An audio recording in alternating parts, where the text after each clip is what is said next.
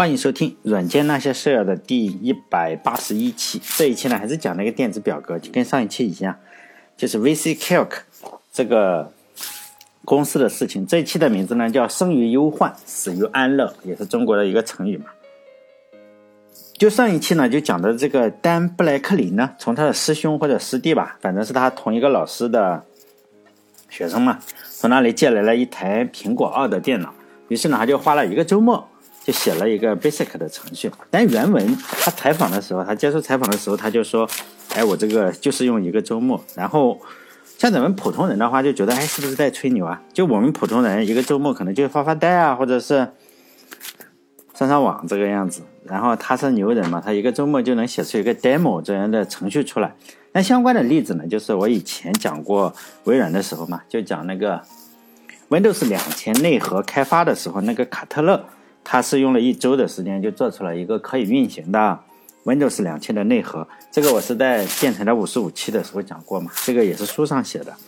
就那个人就是非常喜欢骂人，非常喜欢怼人，然后最经典的语录呢，他就是说谁谁不能够在一个周末的时间，就是说呢，写出一个呃那样的软件出来嘛，谁谁他妈的不能在一周的时间开发出一个操作系统出来？所以大家也不要太怀疑本文的作者嘛，他说用了一个周末。很可能是真的，人家真的用了一个周末。毕竟他已经，他这个软件实际上已经在其他的平台上，在哈佛大学的时候，在其他的平台他已经开发过了嘛。他可能就是借回去以后，用 Basic 语言，然后很很快的就实现了移植。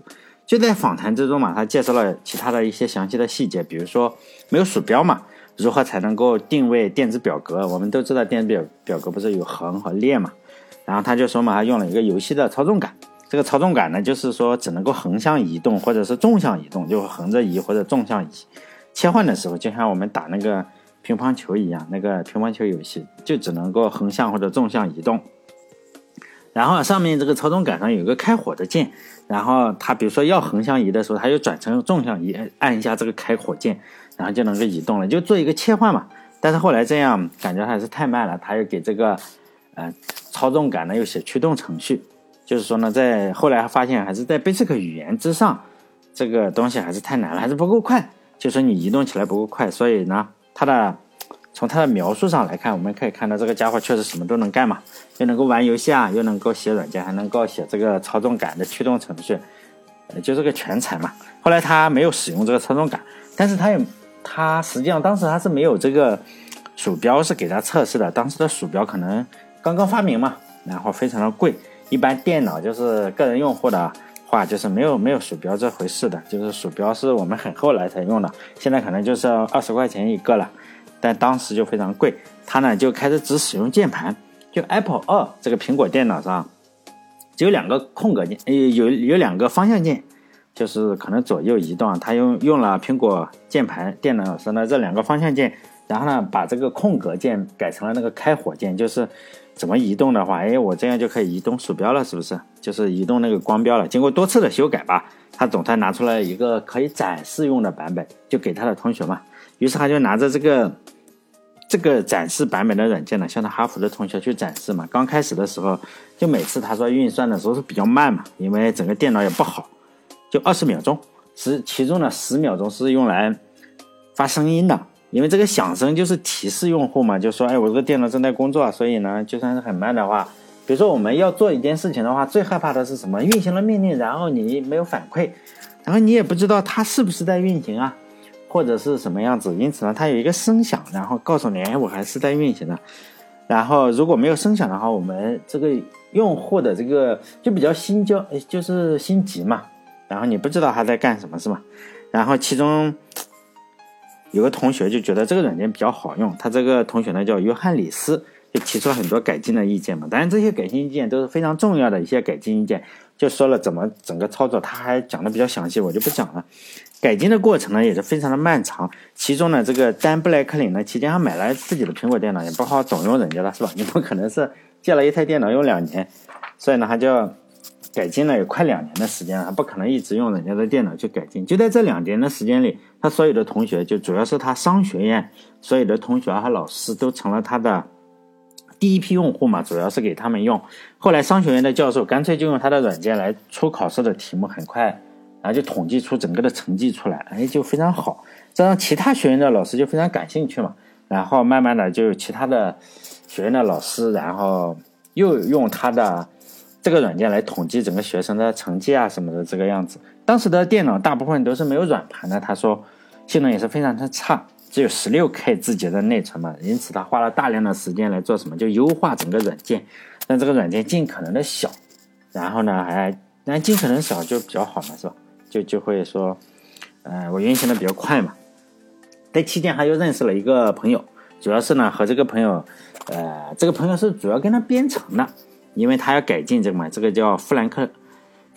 嗯，富兰克林顿，然后这两个人呢，就这两个人就一起写软件嘛。就是说，还有那个借给他，呃，就是上一期也讲了嘛，借给他苹果电脑二的那个哥们嘛，他他跟他的老婆不是前女，呃，叫什么未婚妻，有一个公司叫嗯，Personal Software，主要是销售就棋类的，可能是国际象棋或者什么棋类的游戏。他们是那个是有个公司，然后这两个人呢，就是这个丹布莱克林跟这个弗兰克呃弗兰克斯顿呢，然后这两个人也要成立一个公司嘛，就是说要合作。其中那个是专门给他卖的，他那个现在还在卖这个棋类游戏，可能是国际，他没有说 chess，可能我猜应该是国际象棋。因此这三个人算是合作伙伴关系嘛，因为这个 Personal Software 是他们的软件发行商，他不会卖东西，只会写软件。当时写软件的情况跟今天还有一些不同啊，并不是所有的人都会有有这个苹果二电脑，而且呢，苹果二电脑是个人电脑，用来写软件做开发机的话，这不好，就不好用，太慢了。当时他采用的方法就这两个人，嗯，其实我们在两千左两千年左右，如果那时候有人，嗯。用电脑的话，肯定很理解这个情况。就是两千年左右，我们上网的话是到网吧去嘛，就是上租一台机器，租一晚上租几个小时。但他租的就不是网吧了，他是哈佛大学一个计算机中心呢，是有大型机，然后他们就租嘛，租晚上，晚上会比较便宜。他是说有阶梯嘛，然后可能晚上晚上几点钟，八点钟可能会多少钱？然后他是说的。晚上十一点钟的时候到早晨上班的时候啊，这段时间是最便宜的，因此他们就租这段时间，就十一点到早上上班这段时间，没呃上网的人数也少，然后速度还快，而且资费也比较便宜。其实我们上大学的时候也是这个样子，平时呃上网是比较贵的，可能两块或者三块，然后晚上去上网的话，大概就十块钱一晚上或者十五块钱十块钱一晚上，就正常正常时间上网嘛。呃，就是比较贵。区别呢，就是我们上网，比如说我上网用来干什么？就玩游戏嘛，或者看电影，或者听歌。以前我还比较喜欢听歌，我经常有时候去呃，坐一晚上啊，然后听一晚上 MP3，真的是挺搞笑的。因 因为以前确实是比较的比较特殊嘛，以前我也不不写软件。他们在网上，但是他们，呃，他们上网就是说租这个哈佛大学的这个东西是用来开发软件，就是说用苹果机是太慢了。他是说就这个样子，这几个人嘛，他们几个人就在这个大型机上开发软件，调试好了以后，然后再在这个苹果电脑上运行。苹果公司啊，就后来知道了这个产品，就觉得哎可以是吧？可以可以可以可以考虑一下，就打算呢在这个，呃，你这个产品啊开发完了以后。我肯定是说，可能要帮你去推广啊，就是你开发的很好的话，但这几个哥们也不是说，哎，有这个苹果做后盾，我们就可以高枕无忧了。就访谈中啊，他就说，哈佛的呃这些老师啊、同学都知道了这个软件，然后苹果公司啊也当然就知道这个软件嘛，还签署了，呃，其他的人也知道，就是说那个雅达利就是做游戏机的，这个我没有讲哈，这个雅达利很出名的，就非常非常厉害，就是。苹果的这两个人都给雅达利工作过，他们做街机啊，做什么的？但雅达利也卖过电脑，就说呢，签署了保密协议的这个雅达利，实际上呢，他也看到过他们这个软件，就这个电子表格这个软件。但签署了保密协议，好像他们，嗯，外国人比较的诚信嘛，你这个就不能做了，是吧？哎，他们不知道当时的巨头就德州仪器，他们他说嘛，当时最比较害怕的是德州仪器，因为德州仪器比较厉害，而且呢。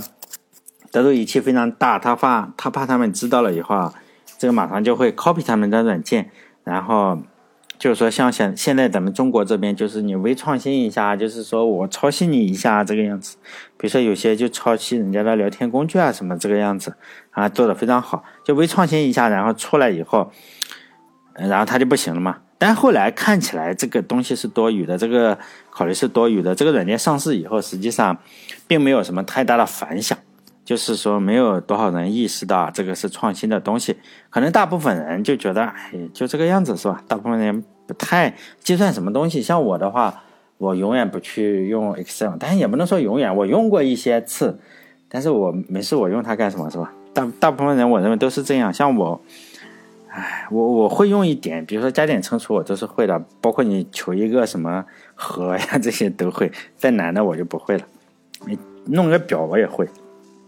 但是显然，大部分人用不着这个东西。你总共统计几次嘛，是吧？上哈佛商学院的人毕竟很少嘛，上哈佛的人少，上哈佛商学院的肯定更少。他本来就是在哈佛商学院中受欢迎，你到普通人中啊，是人家不需用算，是吧？只需用算一加一等于二，就这个样子。所以，并不是所有人都喜欢。后来的话，他们就开始还还还是蛮着急的，然后就开始。联系杂志嘛，做测评，结果人家不理他。后来找了一个朋友关系，就是这个在 Byte，Byte 那个杂志上就写了一小段测评。找的人是谁？就是说，也是朋友关系啊。就 Byte 杂志的其中一个编辑啊，是那个，就是说 Personal Software，就是说借给他苹果二电脑家伙的那个朋友，是他的伴郎。婚礼上的伴郎，就通过这层关系的话，人家才写了个测评。结果这个哥们又没写好？他可能也没有怎么用过，就是。读了一下这个东西，可能用，可能没用，这个也不知道是吧？然后就比较崩溃，为什么呢？就是说，哎，然后一去搞的话，说他们实现的这个呃正弦呀或者余弦会比较好，就是说他们实现了这个正弦或者余弦的这个东西，结果呢，他们实际上没有实现啊，就是说这个结果测评说他们写的很好，实际上他们没有实现，结果他们又只好。呃，赶紧花了大量的时间来实现这个功能或者相关的功能，就是你测评的话已经测出去了，实际上还没实现。但虽然这个软，他们两个就是说，呃，没有一下子啊，这两个人实际上是没有一下子就走红，但是他们还决定哎进入这一行了。毕竟给人打工的话不是长久之计嘛，而且这个人就是说，但这个丹布莱克林呢，然后他已经。打了五年工，他才来读书嘛，然后他当然就不想再打工，早就烦了。这个时候就显现出什么的好处来，就是有房子的好处，是吧？然后你办公室肯定要有钱嘛。然后这个丹布莱克林呢，他实际上有几套房子，然后其中有一套他不住，就是说他可能就是说，嗯，不住嘛，是吧？他就卖了，卖了这套房子，然后拿了一笔钱，然后就买了一台分时这个这个电脑嘛，就是说分时的。呃，电脑已经买下来，并且开了一个公司，但是他另外跟他一起写软件的那个哥们也是借了一些钱或者是什么东西，反正据说是不是很顺利。但不管怎么说了，成立了公司，然后也就算真正加入了商业领域嘛。然后他们对自己的软件是非常有信心的，但是对如何卖这个软件是没有什么好的经验嘛。然后呢，这个 Personal Software 这个公司当然就帮他们卖，是他的。软件分销商嘛，这个公司也就做了大量的工作，就在各种会议上就找人做演示嘛，反正学习经验慢慢学，也就知道了要做什么，呃，各种各样的机器嘛，哪一种机器卖的最好，你就做移植，不可能说我只给苹果去做啊，或者是什么样子了，只为了用这个软件的话，还是你比如说你你没有，难道你我为了用你的软件去买一台电脑嘛，也不可能是吧？所以只好移植。后来这个软件从苹果上，然后移植到了 T R S 八零这个机器上，大家可以搜一下。我搜了一下这个电脑，也就也也就像台电脑嘛。这个机器据说在当时非常重要，但是大家没有用过，是吧？是销量第二高的机器。然后他们就招了另外一个人，就是专门做移植的工作，因为那个他跟 Personal Software 这个公司啊签了一些协议。然后就说呢，呃，那个 software 公司就是 personal software 公司，就借他电脑的那个人说，他们都比较守合同嘛，虽然是朋友是吧？你得让我移植到哪里，我让你移植到哪里，你得给我移植到哪里。然后他们就是说，买了已经买了分时系统了，所以要移植的话，实际上他要先写一个什么？先写一个模拟器，模拟程序啊，就说能够一下子生成出几套代码出来，并不是生成二进制，而是做代码转换。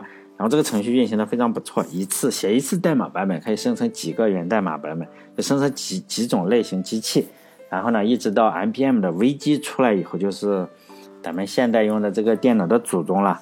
然后还是可以去做一些映射。就 IBM 要推出 V 机的时候，他们呃和 IBM 又合作了。据说啊，IBM 是找他们合作，然后找到了这个 Personal Software，然后 Personal Software 又找到他们，就是说，他们就采访的时候，他就说嘛，这个 IBM 是非常严格嘛，除非这个软件能够运行的非常流畅，否则的话，我们是不推不推广你这个产品了。那你运行的很好的话，那就是吧，那就很好。我们推这个呃兼容不能叫兼容，就叫 IBM PC，就是我们现在用 DOS 的这个东西啊。然后呢，你卖的越多，显然更好嘛。于是这两家公司就这样合作了，三三家公司吧，算是三方协议。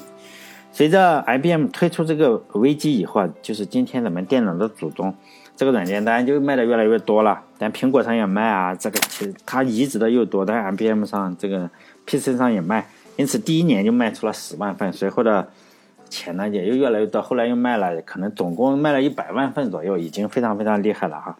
但在中国就有句话叫什么？叫有有福同享，有难同当嘛。尤其是电影里啊，或者是我们小说里，比如说《三国演义》的这个是吧？刘关张然后去结义的话，桃园三结义的话，就是说有福同享，有难同当。但《金瓶梅》里也是这样。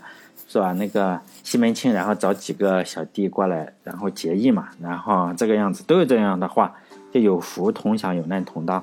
但是真正要做到是非常困难的。那有难同当的话，这个可能相对比较简单，因为大家都有难的话，没有什么钱，你这个有难也就有难了，是吧？大家一起扛呗。但是等到这个 VCQ 卖的很火以后啊，这个问题就发生变化了，就 Personal Software 和他们这个。两个兄弟啊，这他们两个人建立的这家公司发生了一个官司，最终就没有办法让这个软件再继续卖下去了。在官司的打压之下，还有那个 Lotus，你竟然一年卖了十万份，第二年又卖了几十万份，当然这个市场就已经被认可了嘛。然后 Lotus 就莲花公司马上就推出了，不管是山寨，肯定是山寨它的，起码。起码看了看它的，也觉得能做出来。就是三那个 Lotus 莲花公司已经上市了这个办公的套装。然后呢，你这边还在打官司是吧？跟那个 Unix 一样，你你这边打官司，Linux 当然就崛起嘛。然后就终结了他们这个软件和他们的公司。至于官司为什么发生，现在当然我们就没有必要去追究了嘛。这肯定是一个，你问这个人他就说，哎，为什么会这样？你问那个人他就会说另外一个道理嘛，就是公说公有理，婆说婆有理嘛。当然，谁都会说自己有道理，是吧？这这也是人之常情。就有难同有难同当，有有福同享。但，不只是可以看到啊，这句话不只是在中国是难以做到，在这个外国也是非常难以做到的，或者在哺乳动物之间就非常难以做到。那我仔细想了一下，几分钟吧，哈，就我觉得可能能做到这一点的为数不多的人是刘备，真的是是我的祖先，是吧？因为我也姓刘，是。有皇族血统是吧？刘备，刘备确实做的不错。就同期，我们可以看一下为什么他觉得做的不错。我们不是有句话叫做什么“心在曹营”，就是“身在曹营心在汉”。那个曹营，我们可以先看看曹营的曹操。但曹操这个人呢，非常非常有才华，这个是没有任何没有任何什么，就是他非常有才华，这个是肯定的了。但如果就是说你想跟曹操有福同享的话，是难度非常大的。比如说，我们可以看看他杀了什么人，比如说派系斗争，像崔琰呀或者杨修，非常厉害是吧？但是被曹操杀了，仅仅是派系斗争。然后你说派系斗争，等会我们看看，呃，刘备啊这怎么做的？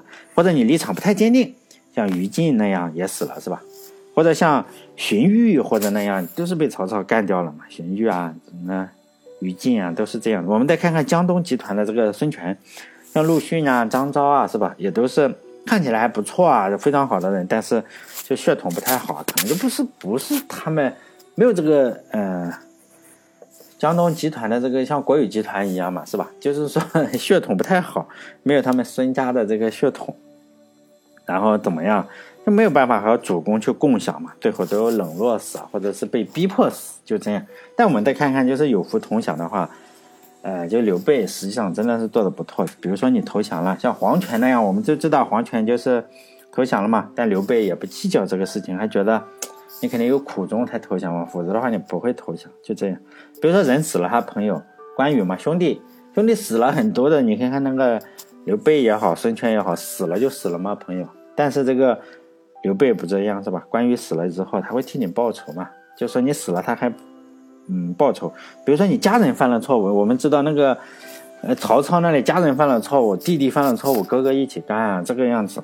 但，呃，刘备这里就不是，像糜竺他弟弟嘛，糜竺他弟弟就出了事情要造反啊，什么东西，但是糜竺没有没有任何问题嘛，是吧？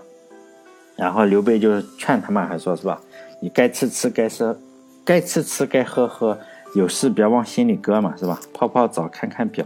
舒服一秒是一秒，就根本不在乎这件事情，所以呢，可以说是这个刘备称帝以后啊，呃，他算是没有收拾跟着他一起干革命的老部下的唯一的一个人嘛。如果不是唯一的一个人，包括杯酒释兵权的那个皇帝，仍然是收拾了他的部下，但是好像刘备真的是没有收拾，其他的更不用说了，是吧？不管远的近的，基本上都会把自己的权臣搞死，搞死一大片，是吧？当然不不能再说历史了，就说这就是第一个电电子表格的事情，我就想到这个事情，就是 公司干的非常的好，蒸蒸日上，一年卖了个十万，第二年就卖个六十万，就这个样子。结果呢，就是内部纷争了嘛，就打官司了，然后也不去做市场了，但估值非常高，就是他采访的时候嘛，就估值非常的高，然后你你打官司这个就事情就麻烦了，但。后来越来越多的对手就出来了，比如说莲花公司啊、路特斯，然后一出来，整个公司挂了。当然，我个人觉得很可惜。但呢，采访他的这个，嗯，只有本文的主人公嘛，就是这个丹·布莱克林呢，在网上是挺活跃的，要不然我也不会找到他的资料，是吧？他实际上后来又成立了几几家公司啊，包括这个公司、那公司。后来这个就与这个电子表格没有什么关系了，好像还做过 iPad 上的一些。笔记本的软件就是 iPad 上，我们都知道苹果的 App Store 上，最近啊，现在它的网站还可以登登录上去，大家可以搜一下它的网站的名字叫 Software Garden，就是软件花园是吧？Software Garden，这就它的网站。还有就是，嗯，有很多的访谈，他接受了很多的访谈，包括被这个呃 Stack Overflow 的什么访谈，TED 上面的访谈，都有他，他都有去过。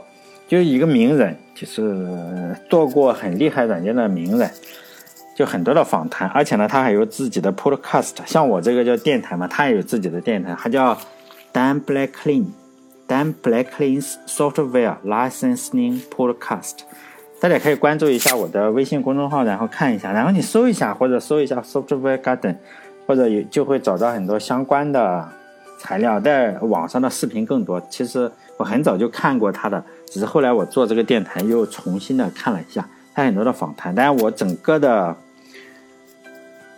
节目嘛都是抄的，是吧？都是抄的这些访谈或者他自己讲的这些东西，都都没有我自己去瞎编的。所以呢，这些资料，嗯，从上一期开始嘛，我就觉得，哎，有有真的是有人会对此感兴趣，就觉得哎，他需要扩展阅读一下。真的有人闲得蛋疼，像我这种人就会闲得蛋疼。所以收集这些，就很多人就觉得啊，你讲的这个狗屁嘛，是吧？你像这这么遥远的事情，谁会在乎？但也有人就是有考据癖的话，就会觉得，哎，你要不要给我列一下，就是说参考的资料？因此呢，我就建了一个 Telegram，就是说电报，电报这个东西是在中国是被封的，就是说你没有办法上去。我上面有个 channel。然后呢，我就在微信公众号里把这个地址打在这里哈，你可以关注一下。为什么它是在墙外呢，而不是在公众号里？因为大部分的资料不在墙内，就是说呢，不在中国存在。因为这个人虽然在国外可能是个出名的人，在中国没有人知道他，因此也就不会把他的视频啊或者是什么资料放在这里。你给钱，别说不赚钱了，就是给钱的话，也不见得有人会看。因此呢，这这些资料实际上都是在。你要通过一些方法去看，比比如说你要看到 YouTube，或者是嗯各种的收听啊，你想收听它的这个 Podcast 呢，你就去点那个链接嘛。就是我我就建了这么一个 channel 群，但是上一期我也发了，这一期我就发，我就每次做电台的话，我就把相关的东西放在这个 channel 里，是吧？就 channel 是什么东西啊？就电这个 Telegram channel 就相当于公众号，但你不能回复，但它也有一个聊天群，就叫电报的叫 group，它的名字叫 group，就是聊天的群。但是聊天的群是有个问题啊，就是广告非常多，你只要一旦发出链接来呢，这个是吧？大家就都会。争先恐后的去去发发广告，实际上都是一些，呃，比特币的广告，呃，不不是比特币，而是虚拟货币的广告。就是说，哎呀，各种虚拟货币，就希望你去接个盘嘛。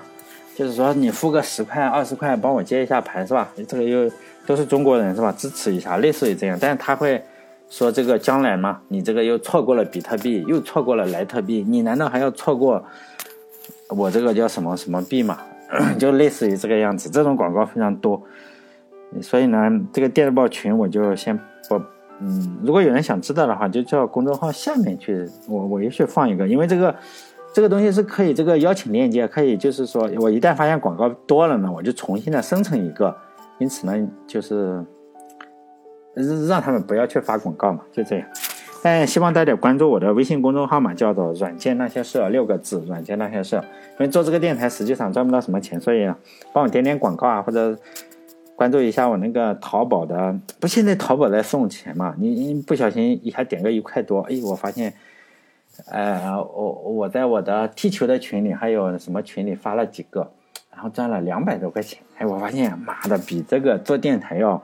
要要要赚钱多，做电台每一期才只能做三四十块钱。哎，好了，希望大家呃帮我点点广告，或者，没有或者了，你不点拉倒是吧？好，再见。